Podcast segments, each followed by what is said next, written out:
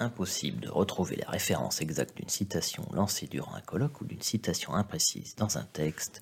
Il vous faut alors consulter un professionnel d'un genre nouveau, le détective bibliographique. L'expression est présente dans un ouvrage de Carlos Zafón, qui vient d'ailleurs de nous quitter. Il est possible de trouver plein d'autres traces dans la littérature, notamment chez Borges ou Pérec. Mais plus encore, c'est dans le pendule de Foucault d'Umberto Eco qu'on rencontre ce détective en la personne du narrateur. Je me décidai à m'inventer un travail. Je m'étais aperçu que je savais beaucoup de choses, toutes sans lien entre elles, mais que j'étais en mesure de les relier en quelques heures au prix de deux ou trois visites dans une bibliothèque. Les amphis étaient calmes, les étudiants glissaient dans les couloirs comme des fantômes, se prêtant à tour de rôle des bibliographies bâclées. Moi, je savais faire une bonne bibliographie. Voici donc la première compétence requise, savoir faire une bonne bibliographie. Cette compétence documentaire universitaire reste indispensable malgré les logiciels dédiés comme Zotero.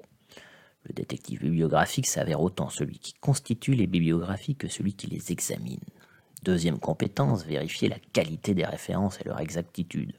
Il ne s'agit pas de débattre des normes bibliographiques, mais plutôt de vérifier s'il y a des erreurs flagrantes ou des oublis. Troisième compétence, la capacité à analyser. Débusquer les liens cachés, les références explicites mais surtout implicites, voilà un vrai travail de détective. Or cela nécessite de la pratique, du temps, des stratégies pour comparer, vérifier, et cela ne peut se faire que par une logique que certains pourraient qualifier de flair.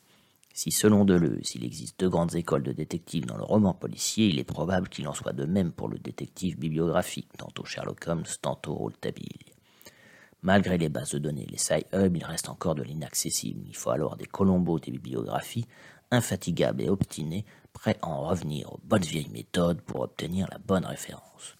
Souvent, le détective bibliographique cherche au travers des documents des réponses à sa propre existence, voire à sa propre affiliation, tel Joseph Rouletabille qui perçoit dans ses enquêtes le parfum de la dame en noir, il cherche parfois à comprendre qui il est et d'où il vient. En tout cas, si vous souhaitez revenir sur tous les cheminements que j'ai esquissés, il va vous falloir devenir à votre tour un détective bibliographique.